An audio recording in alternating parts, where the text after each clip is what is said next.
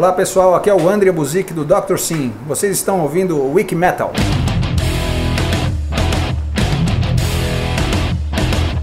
Você está entrando na enciclopédia do metal na internet. Wiki Metal. Com Daniel Dissler, Nando Machado e Rafael Manzini.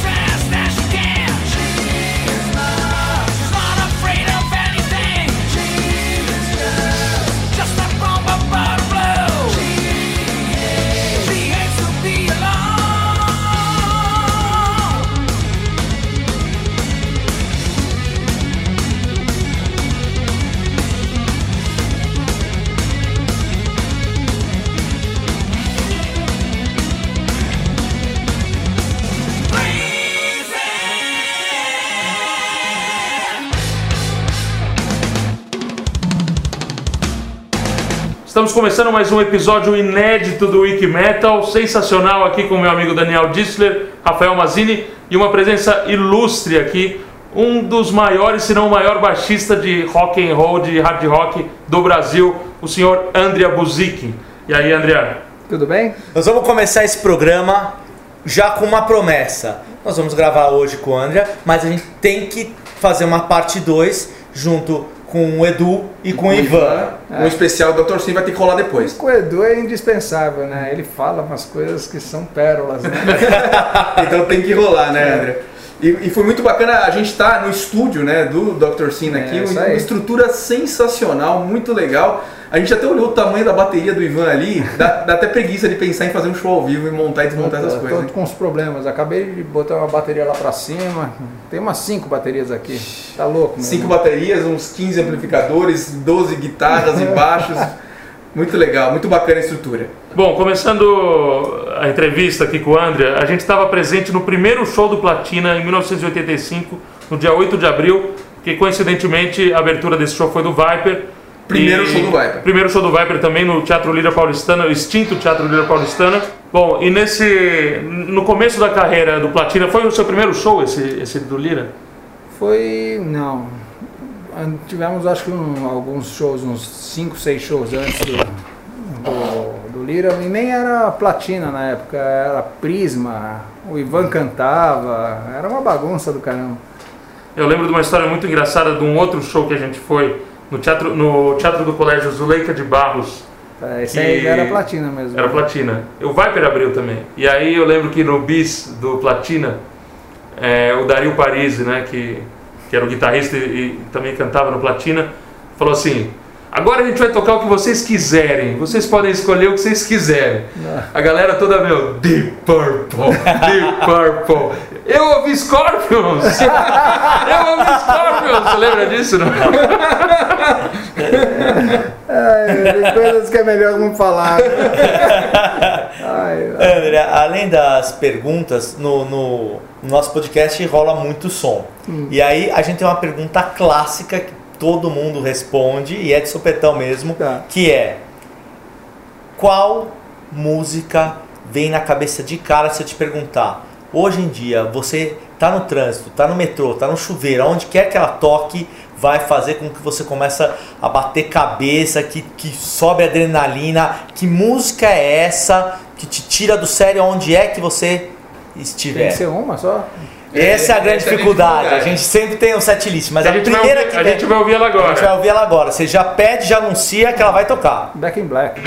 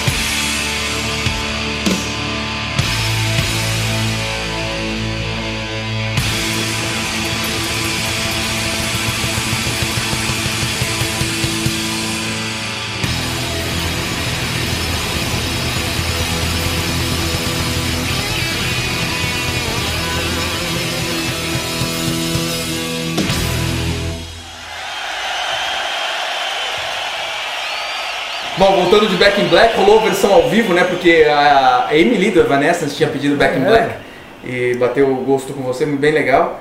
Bom, eu lembro uma vez, André, eu tava, acho que em Campos do Jordão, devia ser 87, por aí. E eu andando na rua, comecei a ouvir um som rolando ao vivo e vi vocês, você e o Ivan tocando jazz com seu pai.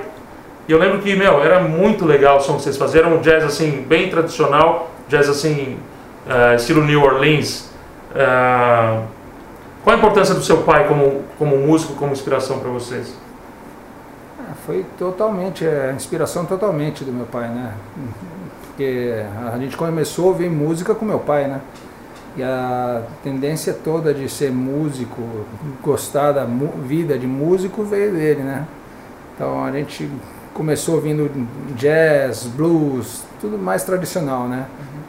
E aí ele mesmo apresentou o rock pra gente. Então é uma coisa que a inspiração de a vida de músico a gente quis por causa do meu pai. A semente começou com Na ele. né? semente, e até hoje a gente se encontra, faz um som às vezes. É E ele tá nativo, hein? Tá nativo. Gravei um disco com ele, eu produzi um disco dele, da, do André Buzik. É, ficou muito bonito, tá? foi lançado pela Unimar. Tá, tá por aí, tá vendendo. E vocês tocam juntos ainda? não? Às vezes a gente toca. É que tocar na noite é uma coisa ingrata, então a gente meio que abdicou dessa vida, né? Então, pela falta de respeito dos donos de casa, né? Que não pagam nada para os músicos. Então, quando eu toco com meu pai é mais para diversão mesmo, né? É uma, é uma coisa assim, a gente sai para curtir, jantar, tocar, então virou uma, um hobby. Legal. E ale- além de estar naquela noite de abril de 85 assistindo o primeiro, um dos primeiros shows do Platina, é, eu também estava em 93, em janeiro de 93, no Holiday Rock, se eu não me engano, na mesma noite que tocou Nirvana. Foi isso mesmo. E. É o Seven também. Isso, é o Seven, Nirvana e vocês. E Alice in Chains? Não, Alice in Chains É, foi no outro Acho que foi no, foi no outro, é. E, e, bom, junto com esse, com esse Holiday Rock teve o Monsters que eles participaram, teve o negócio do M2000. Isso. É, eu queria que você falasse um pouco da lembrança de- desses shows, dessa época, e qual que você acha que foi o ponto alto da carreira de vocês até agora? O ponto alto, eu acho que foi. Eu acharia difícil falar um ponto alto, mas o que a gente mais assim curtiu por ser uma coisa diferente, logo no começo da banda, foi o Hollywood Rock, né? Foi essa noite Foi bem noite especial, né? especial. Foram duas noites, né? Uma em São Paulo e outra no Rio. Então foram coisas ine- inesquecíveis assim pra gente. E você lembra de alguma coisa assim peculiar de- dessa noite? Ou do Nirvana, ou de vocês, ou do show? Ah, eu lembro de várias coisas, mas assim, uma coisa que me chamou mais atenção foi em outro festival, foi no M2000, quando a gente tocou em Santos, acho que tinha umas 100 mil pessoas na praia lá. Que era um show aberto, né, na praia. Maravilhoso. E aí eu pude passar a noite com o Billy Sheehan, né, com o pessoal do, do Mr. Big, eles são muito legais, e o Billy Sheehan tá- é um cara fantástico e um, um gênio que não vai ter outro no baixo. E- Podem tentar, ninguém vai chegar no, que ele toca. Sabe que por coincidência eu ouvi uma entrevista do Billy Sheehan esses dias e ele parecia um cara muito simples, muito Ele é bacana, muito, muito... simples, muito mesmo. Eu lembro que ele falou um negócio engraçado nessa entrevista, que ele falou assim que o baixo é um instrumento muito legal, que ele falou assim, que é o primeiro instrumento que você fala assim, você pega um dedo da sua mão esquerda, um dedo da sua mão direita e você já consegue tocar alguma coisa. É, claro isso que é para levar isso para um outro nível, depois são muitos é que anos de ele faz o baixo virar uma coisa que nem guitarrista toca, entendeu? Então é uma coisa de louco mesmo. De louco. O Billy Sheehan é seu baixista número um, assim? Se você Tem tiver a- que escolher um. número um mesmo é o Gary Lee. Ele vê. E é, assim, mas rachando com o Billy Sheehan, porque são dois estilos diferentes, né? Um toca na velocidade da luz e o outro toca baixo, que é um sonho, né? É. Então, eu amo do, do mesmo jeito os dois. Legal. A gente que acompanha as bandas, é, a gente não precisa mais negar na cidade, que todo mundo já conhece, mas desde lá de criança, dos anos 80, é, a gente viu muita banda, eu particularmente trabalhei no Blackjack, eu vi muita banda se formar e muita banda acabar, né? E a, a questão é, qual o segredo, por exemplo, o Dr. Sim está junto há muito tempo, um power trio ali, qual, qual o segredo para manter o grupo junto e produzindo? Não é que demos um tempo, não, é produzindo, é trabalhando, qual o segredo? Primeira coisa, antes de qualquer coisa, é. Antes de mais nada, tem que ser muito respeito um com o outro, né? Muito respeito, respeitar o espaço de cada um E amar o que você faz, amar a banda, amar os seus parceiros, você ter, ter uma, um companheirismo de irmão mesmo, né? Que é o que a gente tem. É até difícil você ver isso em outras bandas que a gente conseguiu, né? Espero que a gente continue assim a vida inteira, porque é uma coisa, né, de- além de tudo, de amor e respeito mesmo. É o que a gente tem um pelo outro. Bom, o Dr. Sim é conhecido por ter uma das, das melhores cozinhas do Brasil, né? Como é que para você tocar com seu irmão por tantos anos e qual o segredo para uma banda ter uma cozinha coesa? Qual, qual é, o, é o- a dica que você daria para uma banda manter essa baixo bateria tão, tão coesa assim? Acho que é mais assim, ficar tocando junto muito tempo, né? Você acaba pegando até quando alguém está errando, você está errando junto para fazer aquilo virar um, uma parte de um arranjo, né? É mais a convivência mesmo. Saber o que o outro está tocando. Tocar bastante tempo junto, acho que é o principal, né?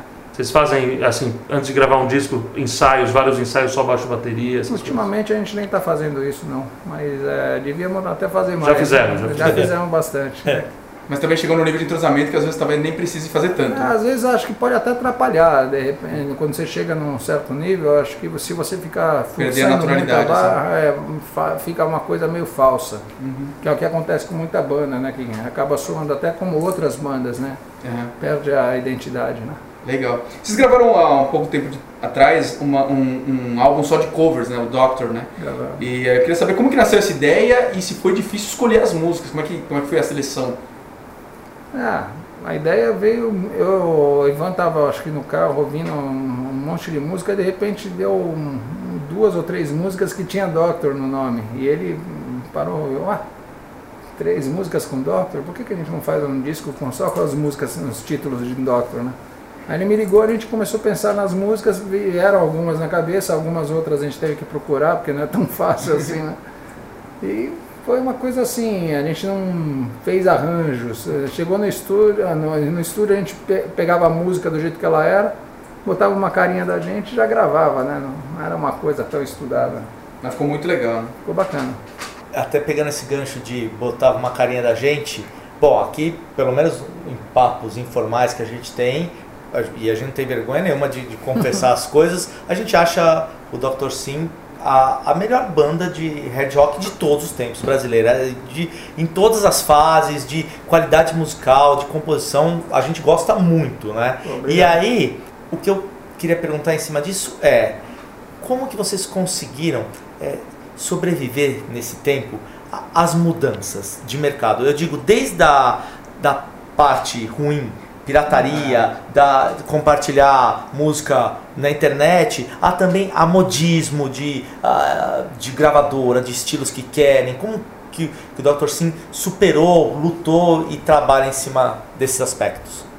A gente nada contra a maré desde o começo, né? E vai continuar nadando contra a maré até o fim da vida fazendo o que a gente gosta. É Isso, é, o segredo é fazer o que você gosta. Sem ligar se o que está fazendo sucesso é Michel Teló, que eu, ah, inclusive quero que ele se foda, né? Porque eu não aguento mais ouvir aquela merda. Assim, tudo que a gente faz é não pensar no que está fazendo sucesso, no que tipo de som vai ser o da moda. Muito pelo contrário. A gente vai fazer o que a gente está aqui no nosso estúdio. Quem gostar, vai gostar do que a gente faz. E sempre vai ter gente que vai gosta. gostar, né? É. E com internet, é, Ah, é, assim, falar de, da mídia hoje em dia, a mídia faliu, né? Porque você lança um disco no mesmo dia, tá no teu Facebook, tá assim, baixem o Dr. Sim de graça. Puta, é muita cara de pau, né? Aí você vai fazer o que não tem o que fazer. Então, você tem que se adequar, é, levar os CDs nos shows para vender, inclusive está vendendo bem na, nos shows, né? Mas acho que lojas assim É difícil estão acabando, muito. né? É, uma coisa que a gente sempre fala no nosso programa é que. E a música banalizou, porque todo mundo baixa e não escuta. É, Não dá tempo de, baixar, de Ah, ouvir tudo que você Baixam baixa. milhões de músicas e acabam não ouvindo. É, a gente sempre tenta, tenta entrar com outro viés para os nossos ouvintes. A gente fala assim, é, ninguém, todo esse mercado, né? de- Desde o pessoal que é músico, o pessoal que trabalha em volta disso aí, ninguém vai ficar trabalhando, se dedicando à sua vida sem ganhar dinheiro. É, porque senão vai ter que fazer uma outra coisa em paralelo. Ah, Então se você com- quer que essas bandas se perpetuem, que elas continuem e tudo mais, o único jeito é você prestigiar essa banda. Como é que você prestigia essa banda? Indo no show, comprando CD, comprando a camiseta, fazendo tudo isso. Porque senão não vai, continuar. acabar, vai ter, acabar. vai ter uma hora que não vai ter como se sustentar, né? Esse é o viés que a gente sempre tenta dar no nosso programa. Né? É, tem. é, é, pode ser é, uma coisa sau- saudosista, mas, por exemplo, eu tenho esse último CD de vocês. A coisa de. Desde você abrir e pegar o encarte. É, Mas é uma coisa que nós curtimos. A Putz. molecada de hoje não sabe o que é, não sabe o que é esperar lançar um disco, como a gente esperava lançar um. um lan- ah, tinha um lançamento, a gente ficava, puta, quem será que vai trazer primeiro? É. é Pô, aí mesmo. ia lá com fita cassete e copiava para poder depois comprar o disco porque não tinha. Isso Aí mesmo. começava a ouvir o disco, ficava olhando a capa assim, curtindo cada um centímetro da capa. Cara, é, procurando o símbolo do Iron, Pois tirando o é. risco do E, Hoje sei não lá. existe mais isso. Com nenhuma banda. Não existem mais bandas que fazem sucesso de um jeito que você saiba quem é o baixista, quem é o guitarrista, o que, que ele faz, sabe? Não existe Quem mais. fez tal isso. música, quem não É. fez. São os antigos mesmo, que, é- sabem são isso. os nossos ídolos que quando eles se forem, É. vai acabar. Nem a. Às vezes nem o nome da música, né? O pessoal fala assim, a música não sabe 3. nada, vai né? durar um mês ó, e depois ninguém vai lembrar quem é a banda. Mas o público do, assim, do metal, do hard rock e tal, o público Ainda talvez preserve um isso, pouco mais é disso. o né? único que ainda guarda isso, porque eles mantêm essa uma tradição até, né? É, é isso mesmo. Legal. Bom, então agora, Nando, você vai pedir né, pro André escolher uma música e só pegando o gancho que o Rafael acabou de falar que ele gostou muito do último disco, como todos nós, né? A vinheta, a gente nem comentou, é a faixa título do último disco do Dr. Sim, Animal. Muito bacana, o som demais, né? Valeu, obrigado. Vai lá. Bom, e André, agora você escolheu uma música que faz que te, te tira do sério. Agora escolhe uma música que vocês fizeram que você realmente sente orgulho de ter feito. Eu nunca parei pra pensar nisso. Então agora é o momento. Momento de reflexão. Nossa, difícil, né? Escolhi uma. Ah, o bom é quando é assim. Tem muitas pra se orgulhar e o duro é quando o cara não acha e fica cavando porque não tem. Uma que eu fiquei orgulhoso, até porque pelo jeito que eu gravei e ficou do jeito que eu não esperava, foi Motion na Catástrofe, né? Que eu tinha quebrado o dedão e toquei sem encostar o dedão. Sem o apoio. Emotional Não. Catra- Catastrophe. Muito legal. Música de clipe, né? É, foi O single do, do primeiro disco, né? É, foi uma música assim que marcou. Então acho que teria que ser essa. Né? Legal, Emotional Catastrophe.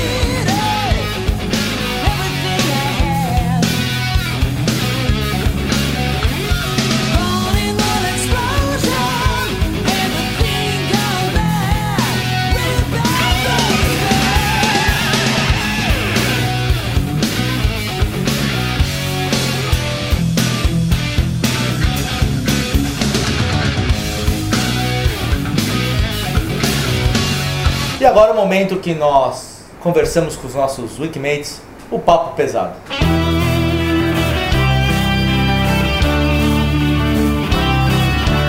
Wiki Metal. E você, batendo um papo pesado.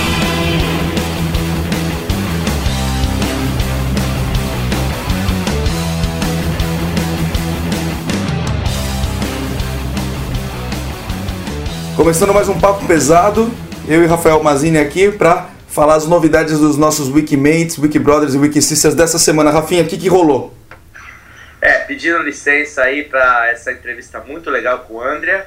É, olha, Dani, rolou muita coisa. O, o site voltou a bombar, muita gente escrevendo. Surgiu na nossa campanha de mande seu Wikiminutes, estão surgindo Wikiminutes. Aliás, eu queria explicar a todos, porque eu percebo, Dani, que muita gente que começou a ouvir o Wikimetal depois não pegou a explicação do Wikiminute. Então, muita gente escreve perguntando como faz para participar. É fácil, é uma história de um minuto, não pode passar de um minuto. Se passar um pouquinho, o Dani faz uma edição contando algum caso envolvido com heavy metal, com som pesado, com show, Com Wikimetal. com wiki metal, com você e seu ídolo, é, é muito é muito livre dentro desse tema. E a única restrição que a gente faz além do um minuto é não ter palavrão, por favor. Tá bom? Então é isso. Ó, Dani, eu queria falar, o Daniel Otavista, que é o nosso parceiro lá da Limited Edition, né? Que de vez em quando dá uns, uma- bonecos. As miniaturas do Ed, ele já, já cedeu pra gente na miniatura do Ed do Killers e, e também a do Peace of Mind, né? Exatamente. Ele tá agora, por causa do Wiki Metal, envolvido com essa coisa do heavy metal, e aí ele mandou um, um link, eu ainda não entrei, mas dizendo que agora o diretor dos, do Predadores, do filme Predadores, assume o filme 3D do Metallica. O que, que será isso, hein? O que, que- o que virá dessa banda ainda mais, hein? Deve ser coisa muito boa, né, Rafinha? Ah, muito legal, tô ansioso, foi muito bom receber essa mensagem. Espero que apareça um filme mesmo, ainda mais 3D. Deixa eu comentar um pouquinho do pessoal do Twitter dessa semana, teve muito contato, né? Vou citar algumas pessoas que mandaram mensagens ou, ou falaram do Wikimetal no Twitter, né? A Renata Pires, o pessoal do Emily Brasil, que é o fã-clube, né? O Jonas, a Chelis Borges, a Jéssica Duarte, o Murilo Campanini, o Luciano Avanzi, o Daniel Silva, enfim, uma galera aí que sempre tá falando do Wikimetal. É, faltam só 48 pessoas para a gente atingir a marca de 2 mil seguidores e com isso sortear o CD do Evanescence, uma coisa que a gente conseguiu essa semana que acho que vai ser bem legal, que não vai ser simplesmente o último CD da Emily com a galera do Evanescence, mas sim CD e DVD com um monte de material inédito. Então se você é, gosta de, do Wikimetal, siga o Wikimetal no Twitter, é arroba Wikimetal, divulgue para os seus amigos. Quanto mais gente seguindo a gente, mais fácil fica da gente conseguir esses prêmios e a gente sempre está promovendo coisas legais aqui no Wikimetal. Ó, Dani, vou te falar, hein? Eu que sou o responsável pela entrega dos prêmios, por enviar, eu já coloquei essa semana ele dentro do envelope do correio. Só falta preencher o nome e endereço do vencedor. Tá prontinho para sair. Muito bacana. Ó, eu queria comentar, Dani, do Arthur Gustavo, é um cara que começou a escutar há pouco, e aí tá demais, porque aí ele entra em todos os comentários dos episódios antigos e comenta todos. Então ele escuta, sei lá, do Ozzy, ele vai lá e comenta do Ozzy. Ele escuta do André Matos, vai lá e comenta o do André Matos. Ele, em todos que ele escuta, ele deixa um comentário. Assim, é muito bacana isso, porque resgata uns episódios antigos, eu para responder acabo escutando de novo. É, é muito legal a pessoa quando começa a ouvir o Wikimetal agora, que nós já estamos com um ano, né, um pouco mais de um ano, também participar e, escrever. Não pense porque o episódio é antigo que nós não vamos responder o seu, seu comentário. Vamos sim, é, sempre, sempre estaremos comentando. E Dani, a última coisa que foi um sucesso a chegada da Maria Eugênia. Todo mundo comentando como é legal a voz dela, como é legal a presença de uma voz feminina no programa. Eu não sei se, se a voz da Maria Eugênia, se a Maria Eugênia tá com essa bola toda, ou se eles estavam um pouco enjoados da gente, hein, Dani? Acho que é um pouco das duas coisas, mas de qualquer jeito,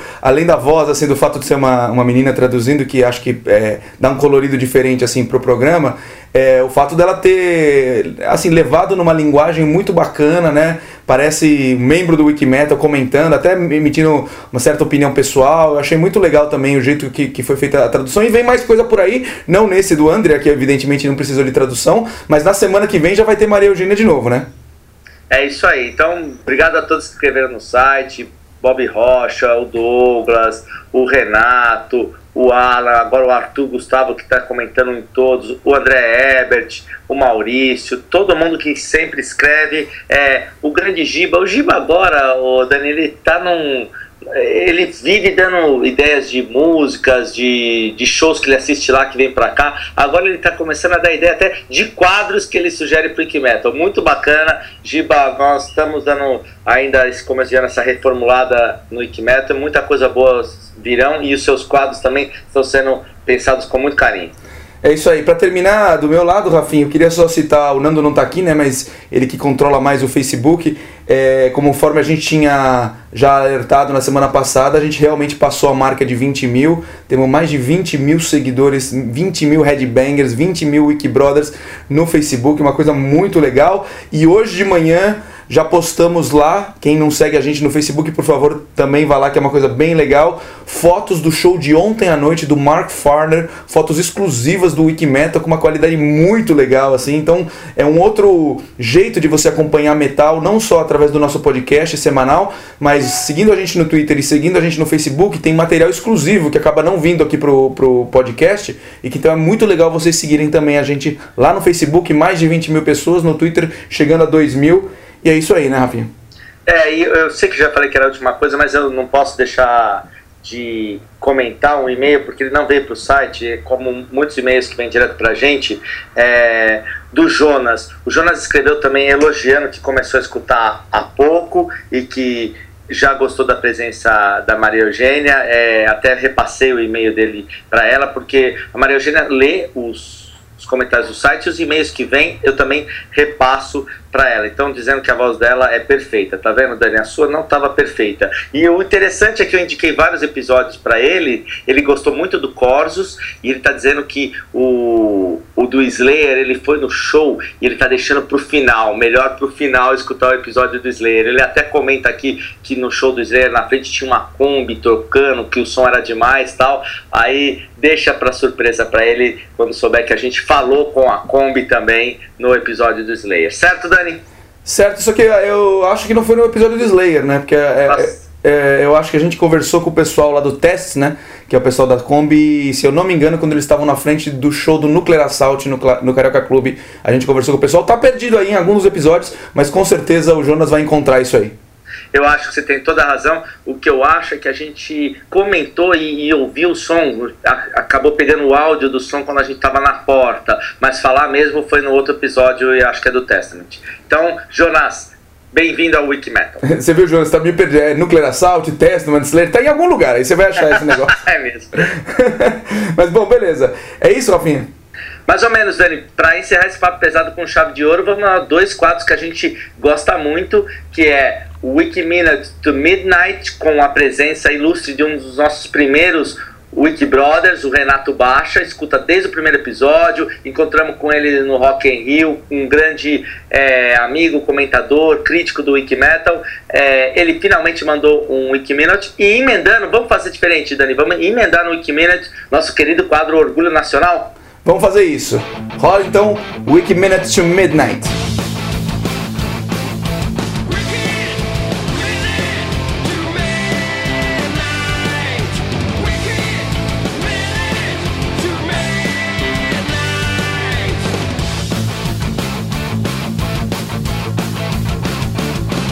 Fala galera do Wikimetal, meu nome é Renato Baixa e eu vou contar uma história que aconteceu comigo em 2009. Viajei para Nova York e descobri que o ACDC iria fazer um dos shows de sua turnê no estádio do Giants, antes de sua reforma. Aproveitei e comprei meu ingresso, além do ACDC teria The Answer e Anvil. No dia do show começou a chover muito. Cheguei no estádio e descobri que não poderia entrar de mochila no estádio. Fiquei desesperado e tentei procurar alguém para me ajudar. Encontrei um militar americano que se dispôs a me ajudar, deixando eu colocar a minha mochila no carro dele. Deixei e fui curtir meu show. O problema é que ele, que ele estava na pista e eu estava de arquibancada. Curti as 3, 4 horas de show e no final pelo menos consegui encontrá-lo e dias antes do show conheci o Billy Sheehan num workshop de baixo que ele estava fazendo numa loja de guitarra na cidade. Valeu, Wiki Metal!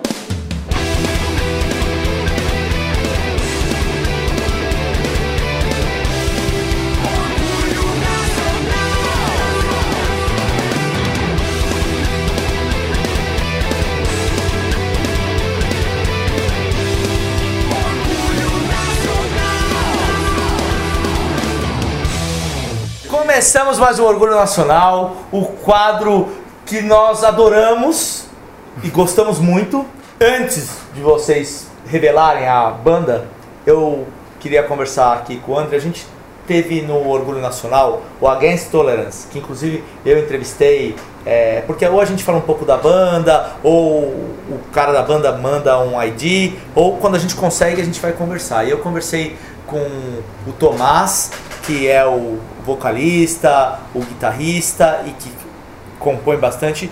E a produção do disco é tua, né? É a minha produção. Como é, eu fico pensando, você que tem essa estrada, pegar e pegar essa molecada que, puta som, a gente adorou, adorou o som dos caras e É muito louco porque Piano, as, ideias, as muito- ideias todas vêm do Tomás mesmo, do Décio, né?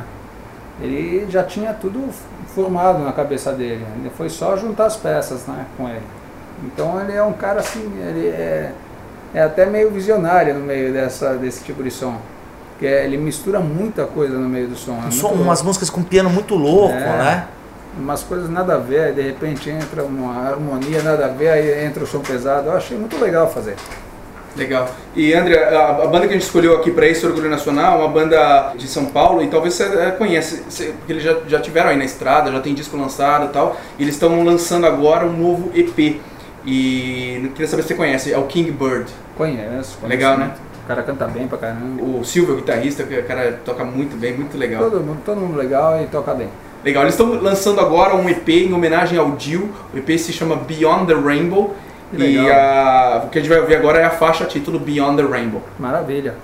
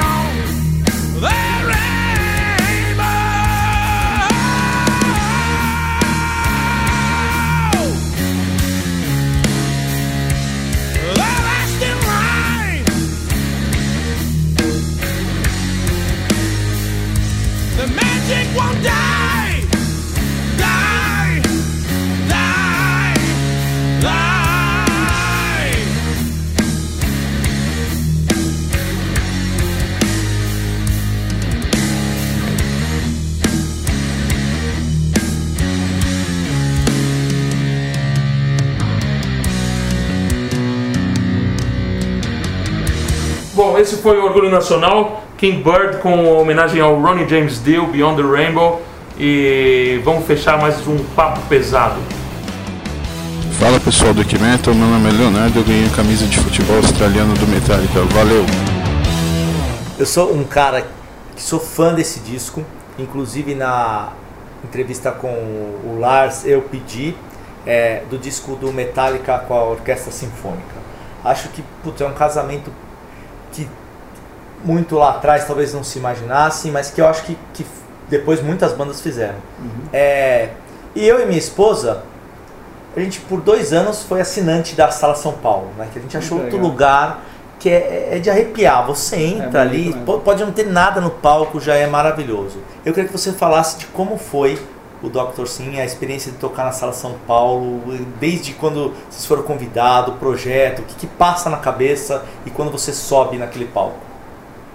É como você falou, é um sonho, né? Quando você sobe num lugar daquele tocando com músicos, com realmente músicos mesmo, de orquestra, são além de tudo eles são pessoas maravilhosas. Foi um, foi tudo muito bom. Foi- Parece até que foi um sonho aquela época toda. Então a gente curtiu desde a época dos ensaios até quando fazia o show. Então na- no- é, foi até engraçado que no dia do show a gente tinha até que prestar muita atenção na música para não deixar aquele, aquela emoção Tomar conta. tanto, tomar conta, porque acabava as lágrimas vindo e entupia um pouquinho a voz, então atrapalhava. É muita emoção você tocar num lugar desse com aqueles arranjos e com a, com a, com a orquestra, então é, indescritível, né? Tem alguma ideia se pode se repetir esse projeto? Porque o, o- a grande questão é que os ingressos é, você tinha que É. ir armado tentar conseguir, porque foi. Foi esgotado. Foram duas vezes no- na Sala São Paulo e uma vez em Campos do Jordão, que também foi muito bonito. A gente fechou o festival de inverno lá. Se fizer de novo, eu vou adorar fazer. Eu gostaria muito de sempre estar fazendo isso aí, porque é muito gostoso fazer. Bom, André, você como um, grande músico, a gente já conversou com vários, vários músicos assim de, de alto nível, como desde Zac Wild até Andreas Kisser e todos grandes músicos, acho que tem, chegam num consenso e dizem que, que ouvem vários estilos de música e tal. É, Você que começou tocando jazz, quer dizer, por influência do seu pai, qual a importância para um músico é, não ter preconceito com outros estilos? Se ele tiver preconceito, para começar, ele não vai aprender muita coisa que ele poderia estar aprendendo em outras, outros tipos de música. Ele pode até não tocar, não gostar, mas ele tem que saber fazer. Principalmente se quiser viver de música, né? Senão ele fica um cara limitado ao que ele faz no, no mundo que ele gosta. Por exemplo, a gente tem que gravar muita coisa, na, produzir, gravar. Já fiz de tudo na minha vida e vou fazer muito mais, né? Quando o cara vem e pede para gravar samba, você tem que saber tocar samba. Você não pode ser um boçal no samba, senão você não pode nem se considerar um músico também, né? Então, assim, posso escolher não tocar muito samba, mas eu tenho que saber tocar. Então, se você é músico, tem que aprender a tocar pelo menos um pouquinho de tudo, né? E ouvir com- e respeitar, né? Tem estilos que não tem coisa boa mesmo, mas você tem que saber extrair o que é de bom nesse estilo. Alguma coisa você sempre vai aprender que você não sabia fazer antes. Isso é, é- é regra. Então você tem que saber ouvir e saber extrair o que é de bom para você usar no, no seu mundo, entendeu? No que você gosta, você tem que, pelo menos, aprender a tocar, entendeu? E respeitar quem faz o que gosta, né? Porque às vezes não, você não gosta, mas o cara faz aquilo e adora, né? Então, gente, azar é dele, né? A gente vai ouvir agora a última música aqui do, do episódio. Eu queria que você escolhesse, mas eu vou de- de- deixar um. Como é, você já escolheu livremente as outras músicas, dessa eu vou, eu vou deixar bem fechado, porque na verdade são. Não sei, não sei se são as, duas, as minhas duas preferidas do Dr. Sim, mas estão, possivelmente estão entre as top 5 Tá. que eu mais gosto. Que é Fire e Zero. Fire Zero. O que, que a gente vai ouvir então? frente. Bom, é uma dessas? Uma dessas. Se der tempo, a gente rola as duas. Ah, toca Fire aí pra molecada, bota fogo no menino agora.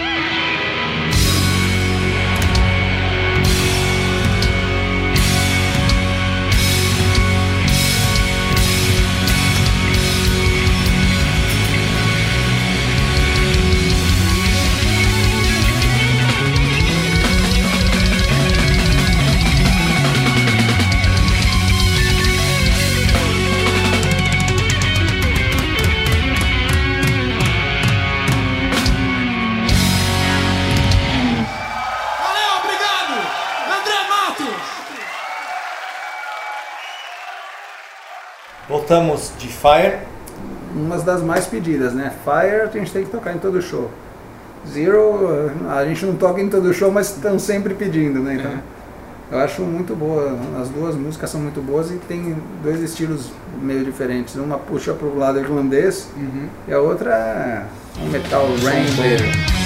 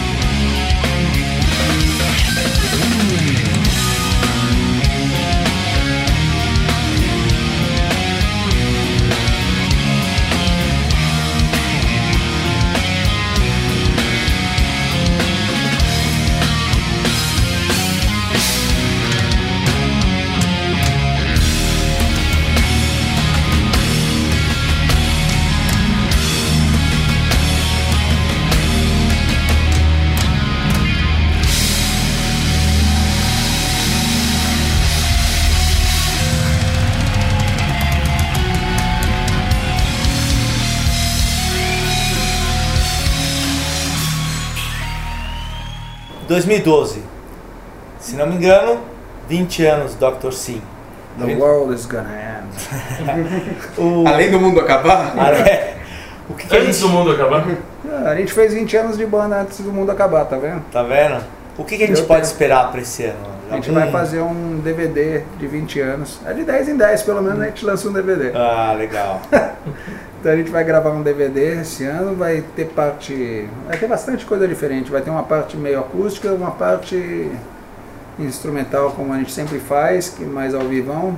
Umas músicas bem diferentes do primeiro DVD, né? Pra não ficar sempre o mesmo repertório. O Então a lançamento gente vai até abrir é, um, enquete depois para ver quem. Para o pessoal escolher as músicas, as mais pedidas vão entrar no DVD. Olha que legal, o pessoal do Wikimetal então fica ligado aí nessa enquete É. que vai poder influenciar, inclusive, que É músicas mesmo. vão entrar no DVD. Você já falou dessa, dessa música e, e até foi a sua escolhida, Emotional Catastrophe. Eu lembro muito bem quando eu, a primeira vez que eu vi esse vídeo na MTV, eh, que eu vi essa música nos anos 90, e eu nunca tinha visto, nunca tinha ouvido uma, uma banda brasileira tão, tão bem produzida. E eu sei que vocês na época foram tiveram uma experiência bem interessante, foram morar nos Estados Unidos, gravaram lá fora. Queria que você contasse como foi essa experiência na época. A gente, quando decidiu fazer a banda, já fez é, a mala também, né? Aí fomos para Nova York, ficamos lá tocando um tempinho. Já fizemos bastante show assim na noite de Nova York. Já tinha até um following lá, um pessoal já indo atrás. E foi nesses shows aí que um pessoal da Warner, que a gente tinha deixado a fita, inacreditavelmente foi no show. E ligou pra gente no outro dia, depois do show, falando que teve no show e que gostou, que queria assinar. A gente até, eu lembro até que quando ele ligou, a gente zoou, né? Achou que era trote? Achei, o cara falou, ah, ah, sou da Warner, quero assinar a banda. Eu falei, ah, ok, desliguei o telefone. Sério? Por que você fez isso? falei, Vai que era verdade. "Idiota", né? Aí o cara ligou de novo, aí deu sorte. Aí ele atendeu, meu irmão, e falou, não, é verdade, não desliga. Vamos marcar uma reunião, a gente foi na reunião. Aí no dia da reunião ainda o meu Ivan tava com um dente ruim, a bola virou uma bola de basquete a cara dele, a gente teve que desmarcar. O cara achou que a gente tava esnobando, acho. né? Aí marcamos por outra semana e acabou rolando muito rápido, né? Pra gente lá nos Estados Unidos. Aí foi tudo assim, uma coisa bem. A gente estruturou nossa cabeça para fazer aquilo. Parece que foi tão centralizado tudo que tudo começou a rodar muito certo. Infelizmente não deu mais certo lá fora porque foi bem na época que o grunge entrou. Então ele cortou tudo quanto é banda que tinha, estava vindo dos anos 80, 90, todas as bandas que estavam nesse estilo caíram, ficou só o grunge e o Nirvana, né? Todo mundo tinha que soar que nem o Nirvana ou, sei lá, no máximo um Pearl Jam, senão não rolava. Mas aí vocês tinham um contrato worldwide, É, assim. a gente até foi bem, eu lembro que a gente foi muito bem, estava em primeiro nas Filipinas, um monte de lugar, nossa, que a gente nem sabia, né? E Os caras terminaram Cortaram. o contrato, uma hora pra outra. É, mudou todo mundo da gravadora, hein? Ah, a gente falou assim, simplesmente não sobrou ninguém da gravadora, então a gente não tinha mais contato, nem com quem falar direito, né? E vocês ficaram quanto tempo nos Estados Unidos nessa época? A gente ficou acho que quase um ano, oito meses lá. A gente ia, voltava. Nessa época a gente foi na vida inteira mais de 50 vezes para os Estados Unidos, então era ia, voltar, voltar. Faz tempo que a gente não vai para lá, para os Estados Unidos, né? A gente tem ido mais para a Europa, para outros lugares. Mas agora a gente está pensando em voltar para lá. É que mudou muito a cena na- na- nos Estados Unidos, né? Você vai lá nas casas, as casas de rock ainda existem. E o mercado é existe- grande, né? Não, O que é tem grande lá realmente bom, é a cena de hip hop, essas coisas, rap. Isso, não, mas é, aí é popular mesmo, mas eu digo, como o mercado é muito grande, né? Mesmo Ah, com o uma, rock and roll ali é o samba do, do americano, é o rock rock and and roll. roll. Então você nunca vai deixar de ter as bandas boas Uhum. tocando por lá e fazendo a turnê nos Estados Unidos inteiro. Então isso é uma coisa maravilhosa nos Estados Unidos que nunca vai morrer, né? A minha filha, né? Ela tem 13 anos, né? O nome dela aqui tatuado com as letras do Iron Maiden, né? Legal. Amanda.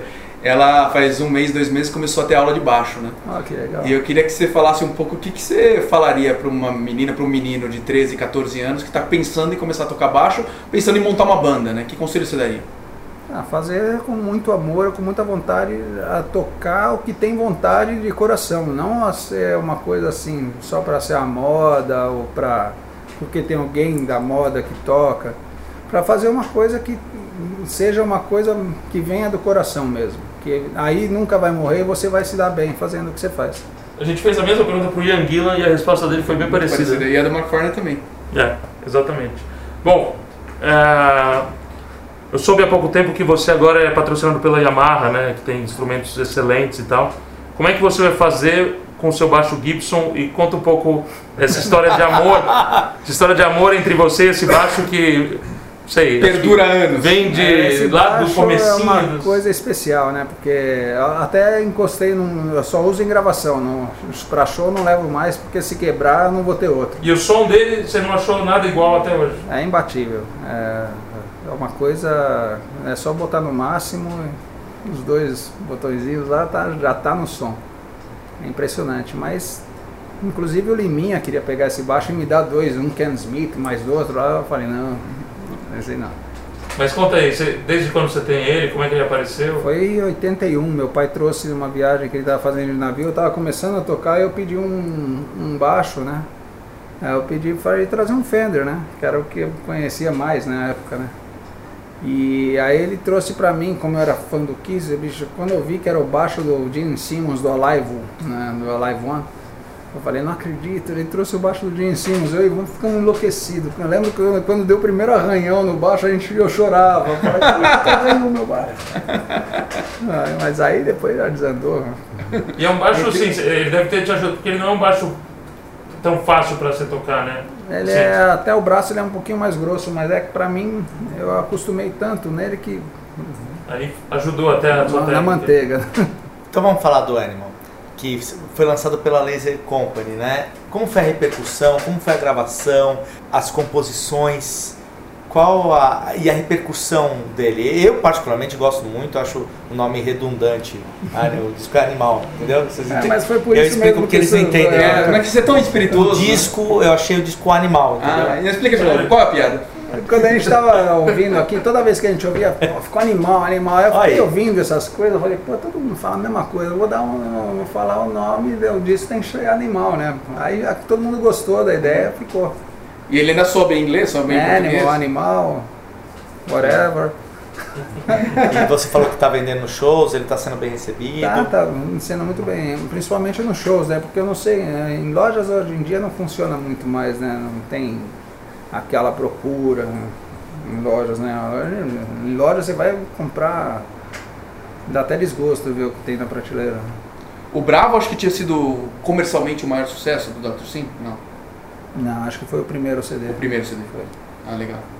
E fala um pouco, André, quem quiser entrar em contato com o Dr. Sim, o Dr. Sim tem um estúdio, o André é produtor, Dá o Ivan aula. dá aula, é, se não me engano, no Souza Souza Lima. Lima. O Edu também dá aula, faz workshop. Como é que faz para quem quiser ter aula ou contratar você como produtor ou gravar no seu estúdio? Quem quiser produção no Sonata, aqui no estúdio, e minha produção também, ou gravação ou produção, é é só entrar no, no Facebook, tem o Estúdio Sonata 84. E também tem o meu Facebook, André Buzik, né? É só entrar lá e entrar em contato que a gente responde e vê o que.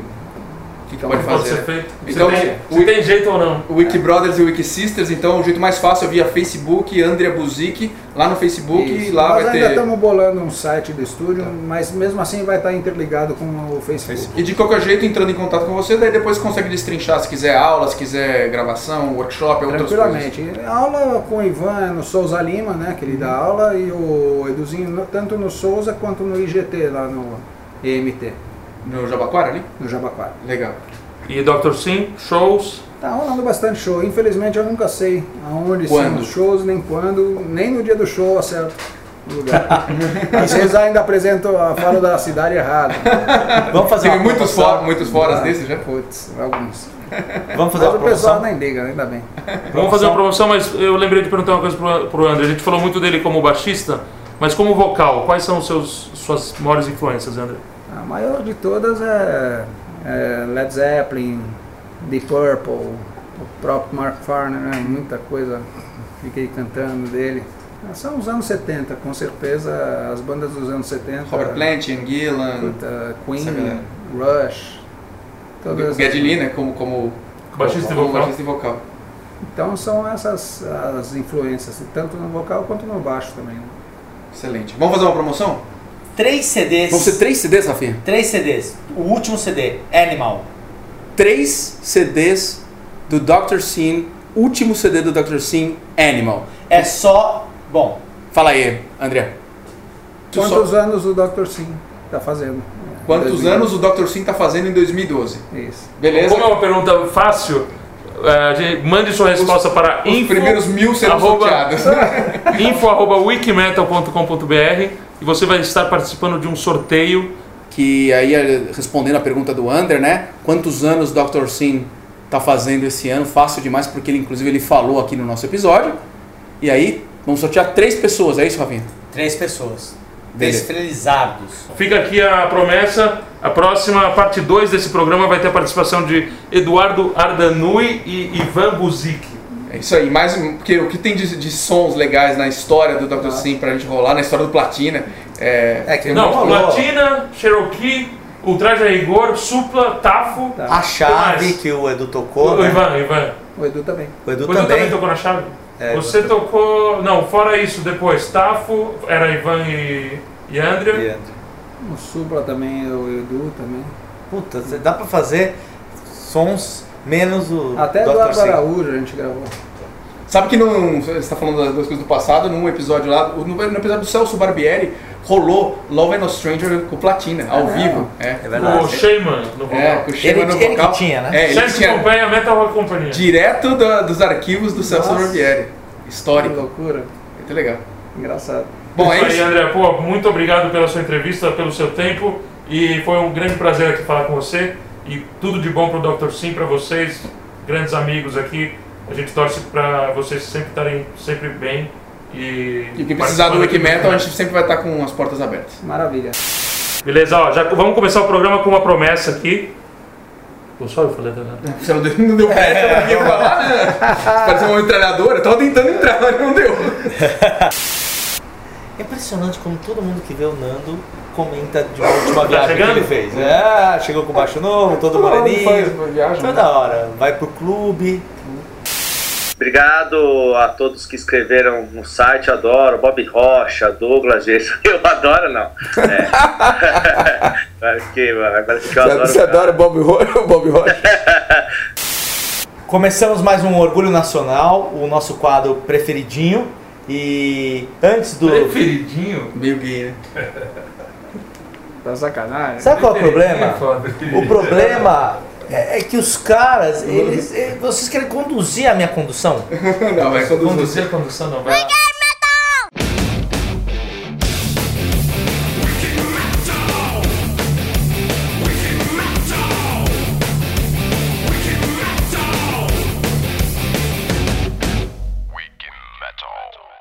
Michel Teló, que eu quero que ele se foda, né?